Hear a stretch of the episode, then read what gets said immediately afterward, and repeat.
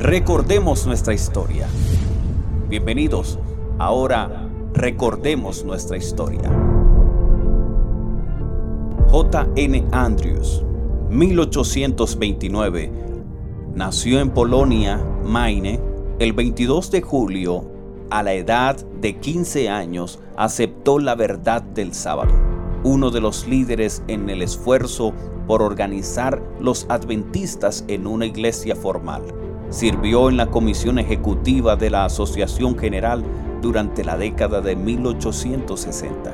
Más tarde sirvió como presidente de la Asociación General durante la década de 1867 a 1869.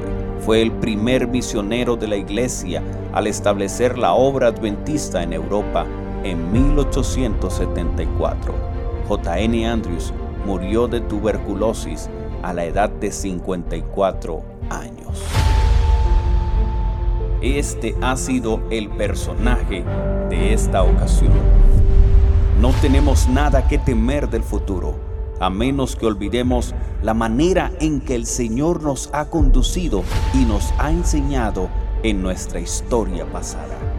En este espacio podremos recordar la forma como Dios ha conducido de una forma providencial y milagrosa la historia de la iglesia adventista.